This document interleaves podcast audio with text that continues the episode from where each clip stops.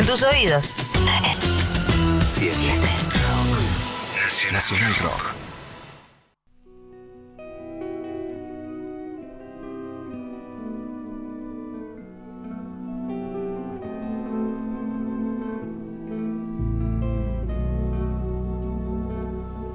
¿Cuántos Bowies hubo dentro de ese tipo que se llamaba David Robert Jones, pero que nos hizo creer a todos que se llamaba David Bowie?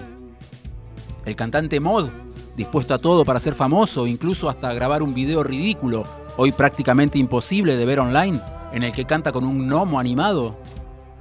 El cantautor hippie, que estaba con el tema del prestigio y cantaba canciones de Jack Brel. El abanderado del glam, que apareció de repente en la televisión pública británica cantando canciones sobre extraterrestres y abrazando a su guitarrista en un momento en el que el contacto físico entre hombres era un tabú. El productor de discos que le salvaron la vida a artistas que habían perdido el rumbo, como Lou o Iggy Pop. El cantante de soul blanco, completamente enroscado en las drogas, que apenas salía a la calle y llevaba una dieta estricta de cocaína, leche y pimienta negra, y que para salir de todo eso se fue a la Berlín dividida por el muro a buscar inspiración. El que ya siendo una estrella decide ponerse en segundo plano y unirse como tecladista a la banda de su amigo Iggy Pop durante una gira por Estados Unidos.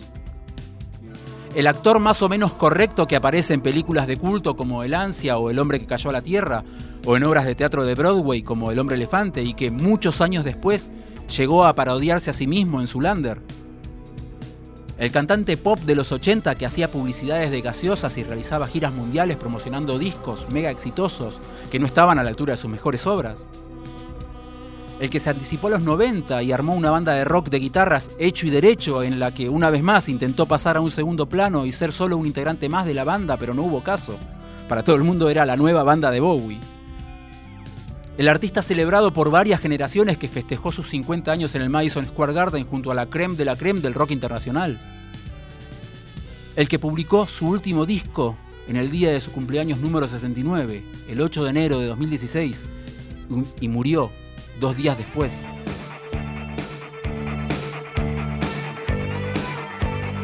¿Cuántos Bowies hay en David Bowie?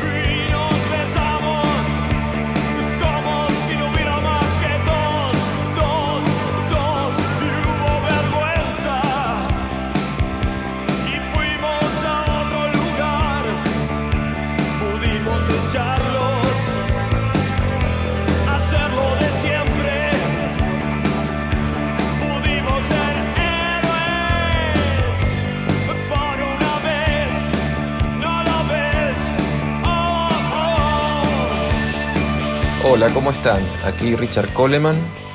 Bowie es un artista que me ha acompañado toda mi vida, eh, desde que lo descubrí en el año 78, en 1978 accedía al disco Héroes. Lejos estaba de prever que, esa canción iba a ser un eje fundamental de, mi carrera, ¿no? Y más allá de ese disco, bueno, ha sido muy importante para mí siempre su, una, como una guía, el faro que significaba cada nuevo trabajo de él y la expectativa, ver con qué iba a salir y, digamos esa, esa, luz, esa luz que, que, me llevaba para el lado de las tendencias y de la, y de la aventura, ¿no? Porque lejos estuvo Bowie de ser un, un tipo, un artista conservador, sino que siempre estaba sumergiéndose en la vanguardia y, trayendo, sacando cosas del underground al mainstream.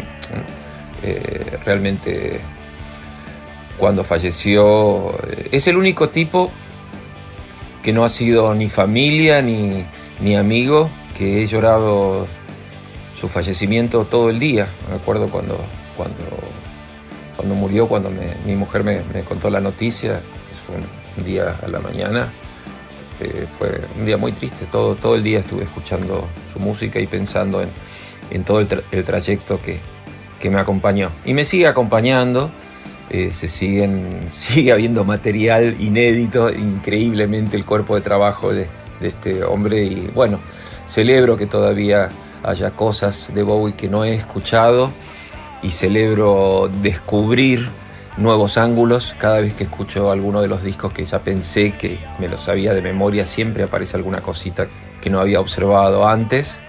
Así que eh, bueno, es un gran saludo para todos, los, todos mis colegas y todo el público que, sigue disfrutando de la obra de David Bowie. Para siempre. Tiene algo de razón el bueno de Richard Coleman al decir que Héroes es una canción que fue fundamental en su carrera, pero también a mí me gusta creer que la versión que grabó con Fricción y que escuchábamos recién es en gran, parte, en gran parte, digo, responsable de que David Bowie sea más conocido en Argentina, que de otra manera quizás hubiese sido diferente. La percepción de un artista como David Bowie aquí en Argentina. Así que le agradecemos a Richard, no solo por este testimonio que compartió con nosotros, sino también por haber grabado en su momento esa versión de Héroes que hizo que muchos nos acercáramos a la obra de David Bowie. Hace un par de años, la editorial Gourmet Musical, la editorial del amigo Donoso, publicó un libro de Juan Rapaccioli que se llama ¿Por qué escuchamos a Bowie? Nosotros en vez de ir a comprar el libro, fuimos a preguntarle a Juan Rapaccioli, ¿por qué escuchamos a Bowie? Creo que escuchamos a Bowie por muchos motivos, tal vez tantos motivos como rostros o máscaras él ha usado a lo largo de su carrera, pero ahora pienso en tres ejes justamente que nos sirven, digamos, para pensar un poco su obra. El primero sería su forma de crear mundos extraños, mundos distintos, donde uno puede viajar, habitar y volver transformado. Mundos también que nos hacen pensar que el mundo en el que vivimos es un, un lugar extraño. El segundo eje sería su capacidad para ir generando interrogantes, preguntas, enigmas a lo largo de su obra, en las cuales uno se vuelve como un detective que tiene que ir descifrando. Esto se da muy poderosamente en, su último disco, Blackstar, al cual seguimos tratando de, entender y de descifrar. Y el tercer eje sería su manera insaciable, digamos, de perseguir la fascinación, de perseguir aquellos objetos que, tanto lo fascinaban y de usarlos y de mezclar y de, de juxtaponerlos y eso hace que uno como espectador y como oyente termine atravesado por esas fascinaciones persiguiéndolas como él mismo lo propone.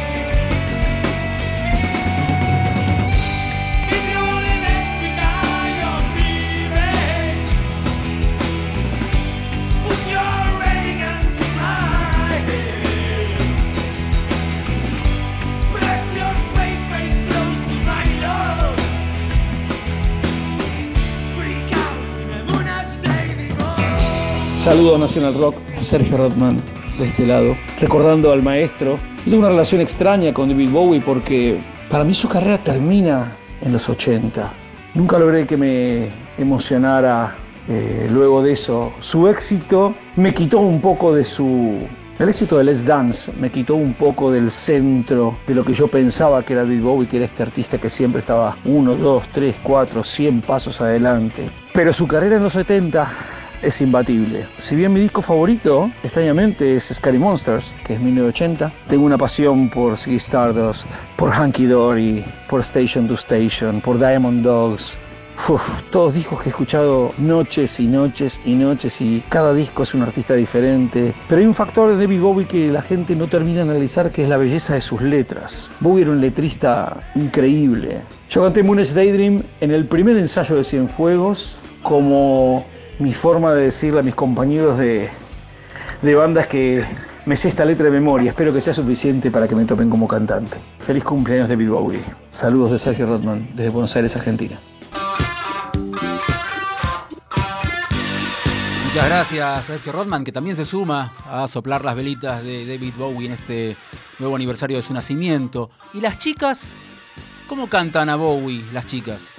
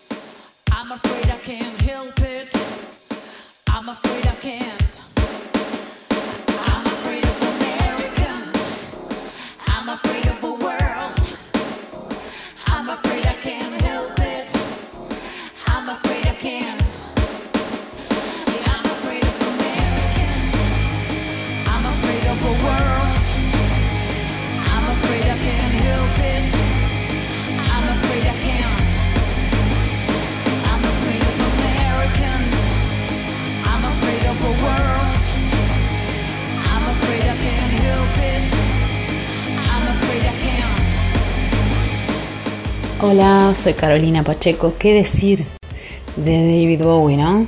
Un rayo de luz en la historia del rock internacional, un distinto, un tipo súper vanguardista y al mismo tiempo y un extraterrestre total, eso, de otro planeta y al mismo tiempo súper terrenal. En casa entró eh, cuando yo era chica por la radio, con sus temas pop, con sus hits. Para mí era eso. Y después en los 90 lo empecé a escuchar con las máquinas de la mano de Tren Reznor. Me voló la cabeza, tuve la suerte de verlo y el honor de verlo en Ferro, de estar en ese recital casi que por casualidad. Eh, y mi vida no fue la misma después de, de, que él y esa banda que tenía en ese momento tocara en Ferro. Lo amamos, todavía sigo adentrándome en su obra y somos muy privilegiados de haberlo tenido en este planeta.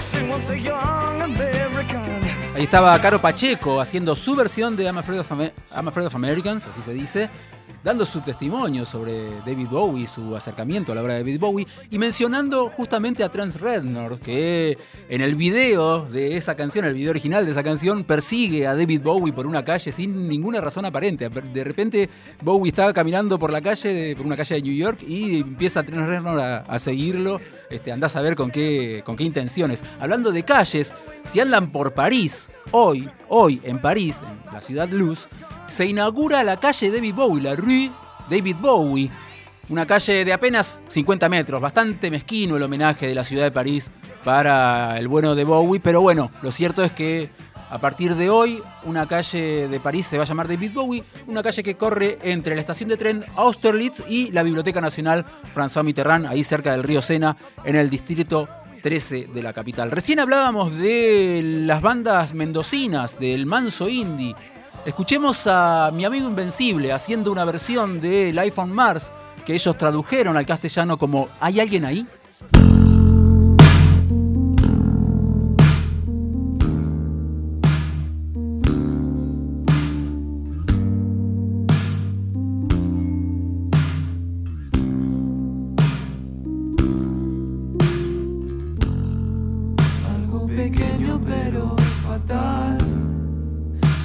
su pelo dorado está. Su madre grita, dice.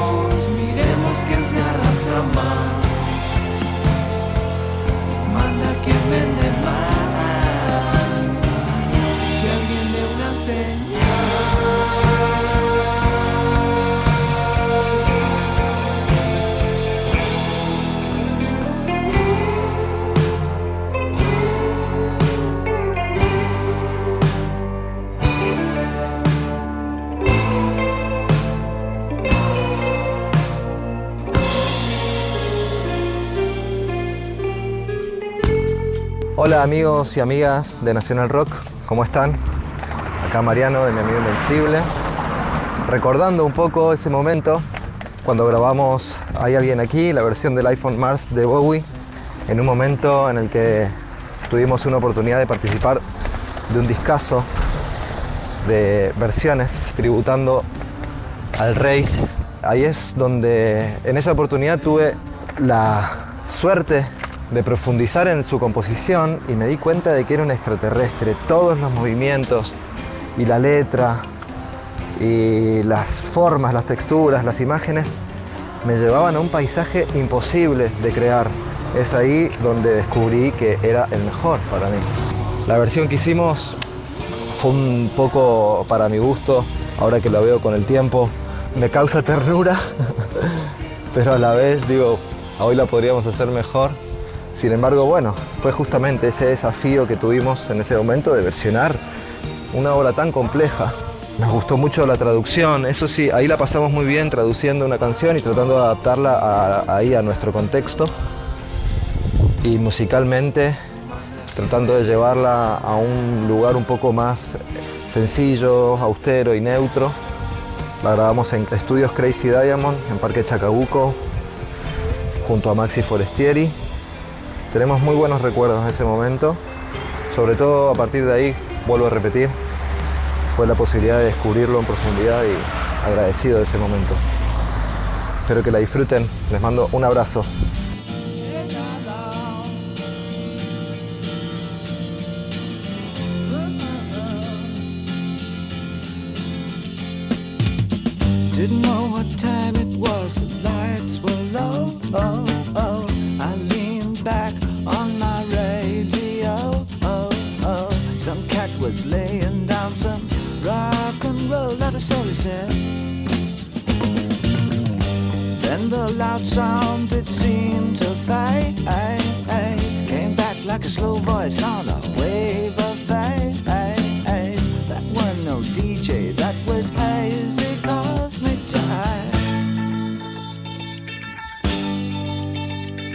There's a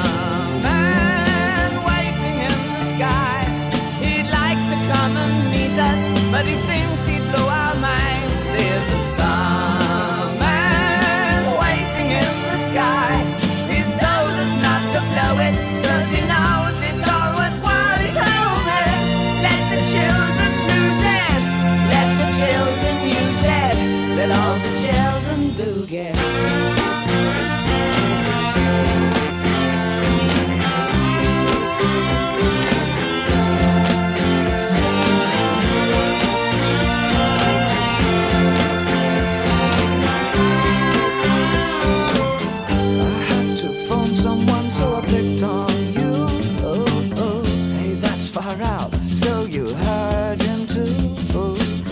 Switch on the TV. We may pick him up on channel two. Look